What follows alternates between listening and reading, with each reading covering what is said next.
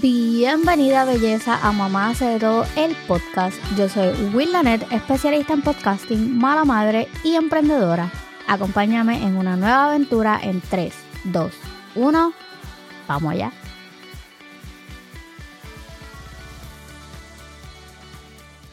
Hola belleza de mi corazón y bienvenida a un nuevo episodio de Mamá hace de todo el podcast. En el episodio de hoy quiero hablarte de Barbie. Sí, de Barbie. de esta película que muchas de nosotras estábamos esperando. Yo tuve la oportunidad de verla el lunes eh, con mis amigas. Fue como que un momento para mí y mis amigas.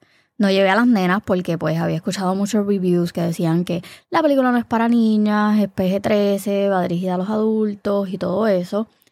Eh, pues no las llevé, solamente fui yo y mis tres mejores amigas. Eh, pero quiero decirles que, pues, sí. Eh, como les dije, leí muchos reviews que si no era para niños, que promueve el, el feminismo, que tiene muchas partes como que idealizando lo que es el mundo, que si el patriarcado, el machismo, que desplazan aquí en un segundo plano, y vamos a hablar claro, cuando yo, por lo menos yo, cuando era nena, yo quería una Barbie, a mí no me importaba el quién. Pero anyway, y pues todas esas cosas. Así que yo quiero decirles lo que yo pienso y si yo llevaría o no llevaría a mis hijas. Pero antes... Emprende Cast, descubre el poder del podcasting. Si eres una emprendedora buscando una forma efectiva de promover tu negocio, construir una audiencia leal y aumentar tu credibilidad en la industria, entonces es hora de considerar seriamente comenzar tu propio podcast.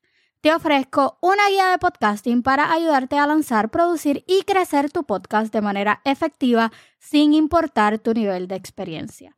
¿Por qué un podcast? Número uno, expande tu alcance. Número dos, establece autoridad. Número tres, conecta a nivel más profundo. Y número cuatro, una versatilidad de contenido.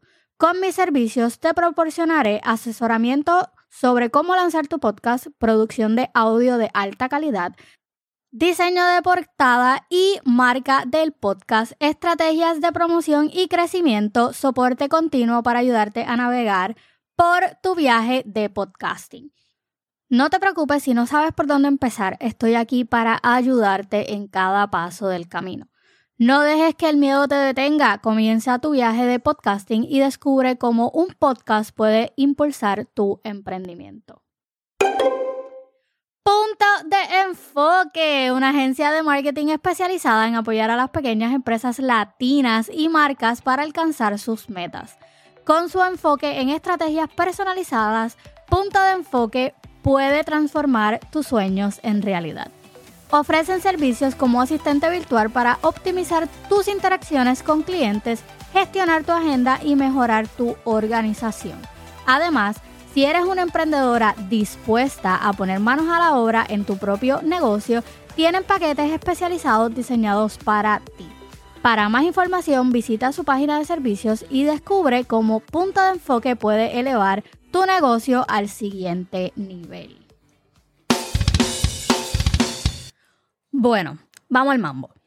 Para comenzar eh, la, ¿verdad? La, esa um, escena de apertura, a mí en lo personal me impactó mucho porque al comienzo de la película te muestran estas niñas de esa época antes de Barbie y pues prácticamente dejan ver que la única opción que había de juguetes de niñas eran muñecas bebés, o sea, bebés. Y pues obviamente cuando tú tienes una bebé, una muñeca, tu única opción es jugar a ser mamá. Y lo otro eran como que cocinitas y esas cosas que prácticamente obligaban a las niñas a solamente jugar a ser mamás o a ser amas de casa. Y guess what? No todas queremos ser mamás, no todas queremos ser amas de casa. Gracias. Eh, so, Ruth, que es la creadora de Barbie, eh, vio eso porque ella tenía una niña que se llamaba Bárbara y un niño que se, creo que se llamaba Kenny o algo así. Eh, de ahí viene Barbie y Ken. Pero nada, eso es un dato. ¿Qué Kenny o el niño de, de Ruth tenía muchas opciones de juguete. O sea, tenía que si carritos, bomberos, policía, este, luchadores, todo ese tipo de cosas. Pero Bárbara solamente tenía muñecas y cocinitas. So, en esa escena de apertura nos muestran un grupo de niñas jugando con bebés, como que todas aburridas y qué sé yo, y de momento entra esta Barbie, que si no lo sabían estaba inspirada en un personaje eh, que no era para niños, era una muñeca que no era para niños, de un cómics, creo que era de Alemania, eh, que se llamaba Lily. Pero nada, eh, aparece Barbie en su traje de baño así icónico, blanco y negro de rayas, con sus gafas de sol blancas y negras, y pues el moñito ese y la pollina risa que yo jamás no sé quién se le ocurrió eso. Pero, ajá, aparece y entonces ellas rompen las muñecas, pero esa primera línea dice como que la única opción que ellas tenían era jugar a ser mamás y a ser amas de casa. Y Barbie llegó a revolucionar todo eso y a dejarle saber a las niñas que ellas podían ser todo lo que ellas quisieran ser. Podían ser astronautas, doctoras, veterinarias, mujeres de negocio, mujeres que corrían motora eh, o solamente pues Barbie, que es la, ellos le dicen la Barbie estereotípica, que es la Barbie que pues no tiene ninguna profesión, solamente tiene un super closet. Pero, ajá. Yo creo que eso fue como que lo primero que yo vi de la película que yo dije como que, wow, so, como que, pero es cierto, so en esa época a las niñas solamente les daban esa opción de juego y es triste. Pero me di cuenta cuando escuché esa primera frase, eh, Esa, ese primer diálogo, que realmente es una, como una narradora quien está hablando porque no se ve, eh, me impactó porque descubrí que hemos tergiversado muchísimo lo que es Barbie. Estamos acostumbradas a pensar que Barbie lo que quiere llevar es este estereotipo de una mujer perfecta. Y realmente el, propósito de Barbie fue enseñarle a las niñas que podían ser quien ellas quisieran. ¿Por qué eh, nos presentan una Barbie esbelta y todo eso? Les voy a dejar un link en las notas del programa de la historia de Ruth, que ahí enseñan, eh, literalmente enseñan a Lily, que fue en quien ella se basó. Y Lily era de esa manera. Y tenemos que también tener en cuenta que Lily, que fue la inspiración de Barbie, no era una muñeca para niños, pero ella quiso como que coger el concepto y adaptarlo hacia, la, hacia las niñas. Anyway, vi mucha gente quejándose de que, ay, menosprecian a Ken, ay, que el feminismo y todas estas cosas. Yo no vi nada de eso. Yo sinceramente vi una, un paralelismo o o cómo ponían de ejemplo en, en Barbie Land cómo el mundo era al revés de cómo es realmente. En Barbie Land el mundo está dominado completamente por Barbie. El mundo, eh, o sea, todo es Barbie. Todo está regido, gobernado. Eh. Barbie es, es el todo de Barbie Land. Y Ken es Ken. Entonces, vemos el, paralelismo o, o, como, ¿cómo te puedo decir? Como que el mundo real es todo lo contrario. Anyway, la trama toda se centra en que esta mamá en el mundo real, porque Barbie obviamente es como que es un mundo ficticio, pero Barbie eh, perdón, la mamá eh, está jugando con una Barbie por pues nostalgia y tristezas y todas esas cosas se las está transmitiendo a Barbie. Por eso es que vemos en el trailer cuando están bailando que ella dice como que, ay, alguna ha tenido un pensamiento de muerte y todo el mundo como que, what? Pues, ajá. Todo ese sentimiento que ella tenía porque obviamente ella juega con Barbie porque era una algo, era una manera que ella tenía de conectarse con su hija. Y pues su hija ya es adolescente y no quiere jugar con Barbies. So, empieza a jugar con Barbie, le transmite todo eso y ahí es que vemos a Barbie cayéndose del techo y con los pies planos y toda esa madre. Barbie va al mundo y si tú me preguntas a mí, la única razón, bueno, el diálogo no es tan sencillo como quizás para que yo lleve a Lani a ver la película, ella no va a entender mucho del sarcasmo, de las cosas que, que hablan en la película. Pero en la película no hay escenas sexuales. En la película no hay un beso tan siquiera. En la escuela, en, pues, la escuela, cógela. En la película no hablan malo. Dicen una sola palabra mala y el pip es astronómico. Incluso le ponen eh, como un sellito que dice Mattel en la boca a la Barbie que lo dice para que no se le pueda ver el lip sync. Pero, o sea, la película es totalmente como sana, por decirlo de esa manera. Sí hay mucho sarcasmo. Y sí pintan el mundo real dominado solamente por hombres, donde las mujeres tienen que empezar de abajo. Entonces en Barbieland es completamente lo contrario. No sé si me cachan. Pero yo no pienso que como que sea un, ni que sea feminista, ni que sea machista, ni que el patriarcado, ni ninguna de esas cosas. Yo realmente más que nada me centré en el personaje de América, Ferrera, que es la mamá en este caso. Y quiero leerles lo que América en su escena como que de que explota del, del burnout, de ser mujer en el mundo real y, todo eso, lo que ella dice cuando ella explota, porque esa fue una escena en la que yo terminé de escucharla y lo único que salió de mi boca, o sea, fue, wow, es cierto. Ella dice en esa parte de la película, es literalmente imposible ser mujer. Eres muy hermosa y muy inteligente y me parte el alma que creas que no eres suficiente. Esto ella se lo dice a Barbie porque Barbie tiene como una crisis existencial en un momento dado de la película. Ella dice, eh, ok, me parte el alma que creas que no eres suficientemente buena, como si tuviéramos que ser siempre extraordinarias pero de algún modo siempre lo estamos haciendo mal. Tenemos que ser delgadas, pero no demasiado, y no debemos decir que quieres estar delgada. Debes de decir que quieres un peso sano o que quieres estar sana. Además, sí tienes que estar delgado. Debes tener dinero, pero no puedes pedir dinero porque eso sería grosero. Debes ser jefa, pero no puedes ser dura. Debes ser líder, pero no puedes aplastar las ideas ajenas se supone que, que nos debe de encantar ser madres, pero no se habla de que hay personas que no quieren tener hijos o de que no queremos hablar todo el tiempo de nuestros hijos. Tienes que ser una profesional, pero también siempre tienes que cuidar de todos los demás. Eres responsable de la mala conducta de los hombres, lo que es loco pero sí, se hace notar que se te acusa de ser quejumbrosa, se espera que te conserves bonitas para los hombres, pero no tan bonita que los tientes demasiado o que amenaces a otras mujeres, porque se supone que eres parte de una sororidad o una hermandad.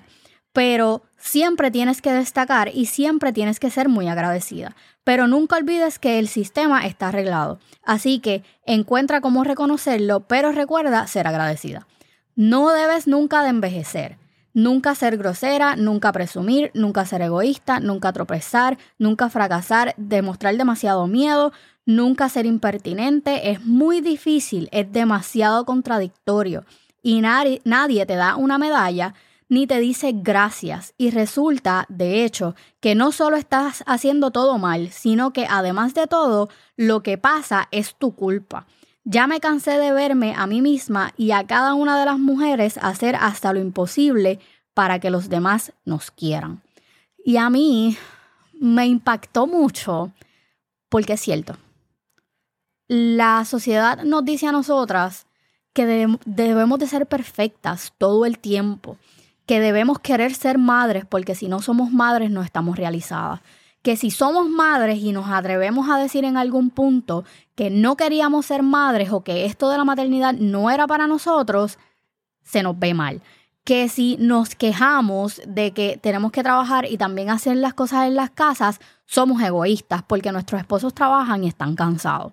Pero nosotras nunca nos podemos cansar.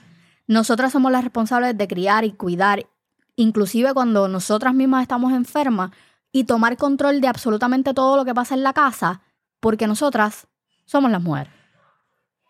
Y es son muchas cosas bien contradictorias, pero ese es el mensaje de la película, dejarte saber que el propósito de Barbie 1 no era el estereotipo físico, era llevar un mensaje de que podía hacer cualquier cosa que tú quisieras hacer. Dos, me encanta cómo retratan ese sarcasmo de que en Barbieland todo pasa al sentido contrario de lo que pasa en el, en el mundo real. O sea, el mundo real nosotras tenemos que empezar desde abajo y hay muchos trabajos que no se nos consideran porque somos mujeres. So, en Barbieland era todo lo contrario. Ken tenía que empezar desde abajo porque prácticamente él no era nadie y las mujeres eran quienes dominaban todo o Barbie era quien dominaba todo. Hay muchas, muchos aspectos de la película que realmente es... Son ciertas. Es que no encuentro otra manera de explicártelo. Son ciertas. Que si yo llevaría a mis hijas a ver la película, sí yo llevaría principalmente a Nayeli. Eh, que si la película yo considero que es feminista, no. Que si yo considero que la película es eh, machista, no.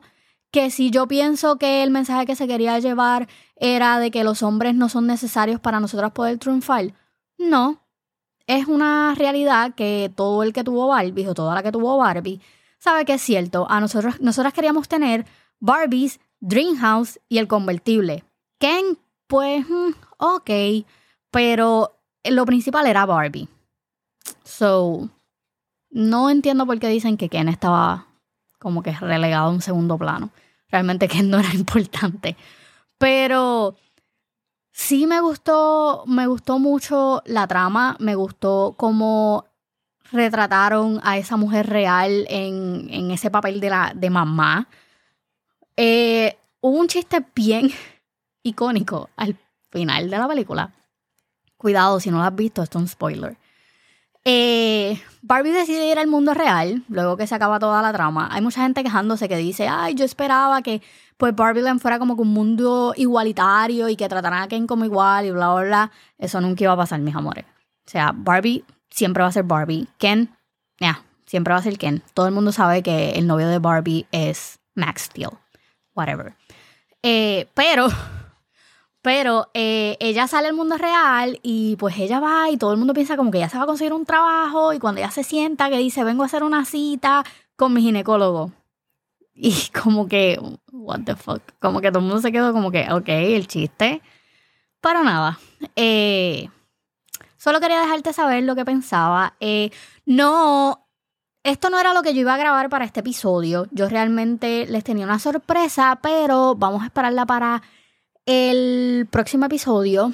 Eh, sé que no es algo que no se van a esperar. Pero hablamos de eso el próximo miércoles en un nuevo episodio más de todo el podcast.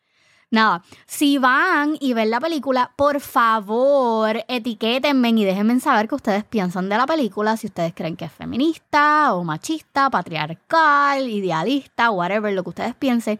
Déjenme saber, comparta conmigo qué ustedes piensan, a ver si yo soy lo, estoy loca y pues yo fui la única que, que cacho esa idea que les comenté ahora. Y tengo para decirles que estén pendientes a Mamá hace de todo y vaya y suscríbase. O sea, suscríbete si no lo has hecho. Porque mamá hace de todo, viene por ahí con nuevos servicios, nuevas cosas, clases y un montón de cosas. Y tú tienes que ser una de las primeras en enterarte. Así que recuerda pasar por mamahacedetodo.com y allí suscribirte.